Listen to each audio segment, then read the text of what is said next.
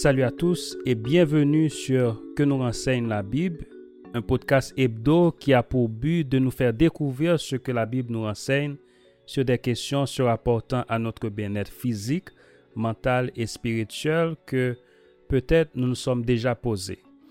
Et avec vous, Héros le test dans ce nouveau épisode. Jésus existait-il avant qu'Abraham fût? C'est la question qu'on se fait quand on lit dans le livre de Jean, le chapitre 8, les versets 51 au verset 59. Je lis pour vous Jean chapitre 8, les versets 51 jusqu'au verset 59. Donc Jésus a dit, Vraiment je vous l'assure, celui qui observe mon enseignement ne verra jamais la mort. Sur quoi les Juifs reprirent, Cette fois nous sommes sûrs que tu as un démon en toi. Abraham est mort, les prophètes aussi. Et toi, tu viens de nous dire, celui qui observe mon enseignement ne mourra jamais. Serais-tu plus grand que notre père Abraham, qui est mort, ou que les prophètes, qui sont tous morts? Pour qui te prends-tu donc? Jésus répondit, Si je m'attribuais à moi ma gloire, cela n'aurait aucune valeur. Celui qui me glorifie, c'est mon Père, celui-là même que vous avez appelé votre Dieu. En fait, vous ne le connaissez pas, alors que moi, je le connais. Si je disais de ne pas le connaître, je serais menteur comme vous. Mais le fait est que je le connais et que j'obéis à sa parole. Abraham, votre père, a exulté de joie à la pensée de voir mon jour. Il l'a vu et en était transporté de joie. Quoi? lui dit-il alors Tu n'as même pas 50 ans et tu prétends avoir vu Abraham? Vraiment, je vous l'assure, leur répondit Jésus, avant qu'Abraham soit venu à l'existence, moi, je suis. Et en ces mots, ils se mirent à ramasser des pierres pour lui jeter. Mais Jésus disparut dans la foule et sortit de l'enceinte du temple. Donc l'affirmation de Christ qu'avant Abraham fut, il est, a suscité de la haine et de la violence au milieu des Juifs. Donc la question que nous devons nous poser, Jésus-Christ existait-il avant qu'Abraham fût? Que nous renseigne la Bible sur l'existence de Jésus? Tout d'abord, nous devons mentionner que la Bible nous parle de l'existence de Jésus en deux façons. Premièrement, en tant qu'humaine et deuxièmement, en tant que Dieu. Je lis pour vous dans l'évangile de Jean, le chapitre 1er, le verset 1er et le verset 14. Au commencement était la parole, et la parole était avec Dieu, et la parole était Dieu. Le verset 14. Et la parole a été faite chair, et elle a habité parmi nous, pleine de grâce et de vérité. Et nous avons contemplé sa gloire, une gloire comme la gloire du Fils unique venu du Père.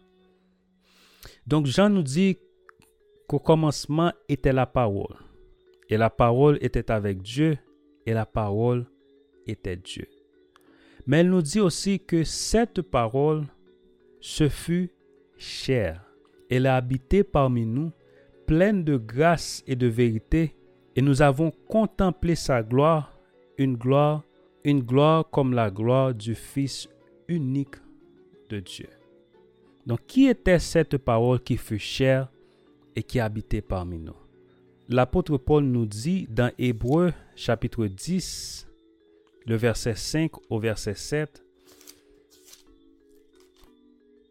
C'est pourquoi Christ, entrant dans le monde, dit, Tu n'as voulu ni sacrifice ni offrande, mais tu m'as formé un corps. Tu n'as agréé ni holocauste ni sacrifice pour le péché. Alors j'ai dit, Voici je viens, dans le rouleau du livre, il est question de moi pour faire, ô Dieu, ta volonté. Donc quand Jésus-Christ entrait dans le monde, il a dit, tu n'as voulu ni sacrifice ni offrande, mais tu m'as formé un corps. Donc cette parole, Jésus-Christ, quand il entra dans le monde, il se fit cher, cher comme la nôtre. Dans le même livre Hébreu chapitre 2 verset 14, nous lisons, Ainsi donc, puisque les enfants participent au sang et à la chair, il y a également participé lui-même, afin que par la mort, il anéantit celui qui a la puissance de la mort, c'est-à-dire le diable. Donc Jésus-Christ, Jésus-Christ a porté une chair semblable à la nôtre. Mais quand nous lisons le verset 3 et verset 4 dans le premier chapitre de l'évangile de Jean, nous découvrons également que la parole qui était avec Dieu, qui était Dieu, est aussi le créateur de toutes choses. Toute chose a été faite par elle, et rien de ce qui a été fait n'a été fait sans elle. En elle était la vie, et la vie était la lumière des hommes. Donc cette parole qui est Jésus-Christ qui a été fait chair était avant toute chose, et il est le créateur de toutes choses. Nous lisons également dans le chapitre 10 de l'évangile de Jean. Donc une autre chose que nous devons souligner, c'est que cette même parole possédait la vie en lui-même. Car le verset 4 nous dit, En elle était la vie, et la vie était la lumière des hommes. Donc voyons ce que Jésus-Christ a dit dans le chapitre 10, les versets 17 et 18. Le Père m'aime parce que je donne ma vie afin de le reprendre. Personne ne me l'ôte, mais je la donne de moi-même. J'ai le pouvoir de la donner et j'ai le pouvoir de la reprendre. Tel est l'ordre que j'ai reçu de mon Père. Donc en Jésus-Christ, il y a la vie. Jésus-Christ n'a pas emprunté la vie d'une autre personne. Jésus-Christ a le pouvoir de donner sa vie. Il a aussi le pouvoir de reprendre sa vie. Donc cela nous fait comprendre pourquoi Jésus-Christ a dit qu'avant Abraham fut, je suis. Parce que Jésus-Christ était bien avant qu'il soit né dans la chair. Jésus-Christ était un avec Dieu dès l'éternité. Donc voilà ce que le prophète Michée nous a dit dans Michée chapitre 5, le verset 1er. En toi, Bethléem, Ephrata, petite entre les mille de Judas, de toi sortira pour moi celui qui dominera sur Israël, et dont l'origine remonte aux temps anciens, au jour de l'éternité. Vous vous imaginez de qui parlait le prophète Michée? Voyons dans Matthieu chapitre 2, le verset 4 au verset 6. Verset 3. Le roi Hérode, ayant appris cela, fut troublé, et toute Jérusalem avec lui. Il assembla tous les principaux sacrificateurs et les scribes du peuple, et il s'informa d'eux où devait naître le Christ. Ils lui dirent à Bethléem en Judée, car voici ce qui a été écrit par le prophète. En toi, Bethléem, terre de Juda, tu n'es pas la moindre entre les principales villes de Juda, car de toi sortira un chef qui pètera Israël, mon peuple. Donc nous voyons ici que celui qui devait naître c'était Jésus-Christ, dont l'origine remonte aux temps anciens, au jour de l'éternité. J'aimerais également lire pour vous les paroles du prophète Ésaïe au chapitre 9, le verset 5. Car un enfant nous est né, un fils nous est donné, et la domination reposera sur son épaule. On l'appellera admirable, conseiller, Dieu puissant, Père éternel, prince de paix. Maintenant, la question que j'aimerais poser avant de terminer, pourquoi Jésus-Christ a accepté de prendre la nature humaine? J'aimerais lire pour vous dans un ouvrage titré Jésus-Christ à la page 13.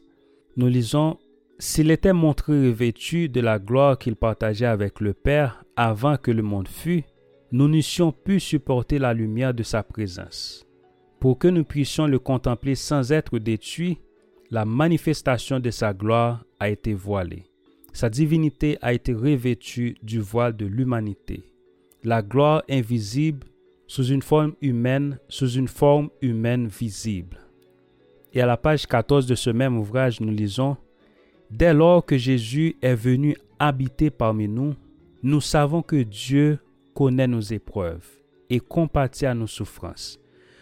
Tout fils et fille d'Adam est à même de comprendre que notre Créateur est l'ami du pécheur, car en toute doctrine de grâce, en toute promesse de joie, en tout acte d'amour, dans ce qui nous attire, quand nous méditons sur la vie terrestre du Sauveur, nous voyons Dieu avec nous. Par son humanité, le Christ est venu en contact avec l'humanité. Et par sa divinité, il a saisi le trône de Dieu. En tant que Fils de l'homme, il nous a donné un exemple d'obéissance. En tant que Fils de Dieu, il nous confère le pouvoir d'obéir. Donc nous voyons que Jésus-Christ se fut revêtu de la nature humaine pour notre bien. Il est venu jusqu'à l'homme. Il est venu pour comprendre ce que nous endurons. Et nous avons l'assurance que ce même Jésus-Christ plaide en notre faveur devant le Père. Jésus-Christ s'est descendu jusqu'à nous. Il se fit homme. Il a senti nos douleurs. Il a porté nos péchés afin qu'un jour nous puissions être élevés jusqu'à son image, élevés jusqu'à s'asseoir à sa droite dans le ciel. J'espère que nous voyons l'amour de Dieu manifesté pour nous dans l'incarnation de son Fils Jésus-Christ. Car nous lisons dans Jean 3, verset 16, Car Dieu a tant aimé le monde qu'il a donné son Fils unique, afin que quiconque croit en lui ne périsse point, mais qu'il ait la vie éternelle. Que Dieu vous bénisse. Prions à notre Sauveur. Notre Dieu, notre Père, nous te remercions pour ce grand privilège que tu nous as donné.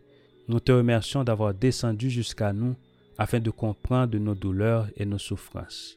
Nous te disons merci pour ta grâce et ton amour et nous te demandons de pardonner nos fautes et nos péchés, de nous aider à obéir à ta voix et à suivre le chemin que tu nous as tracé sur cette terre. Nous te prions en te demandant ta grâce au nom et par les mérites infinis de ton Fils Jésus-Christ. Amen.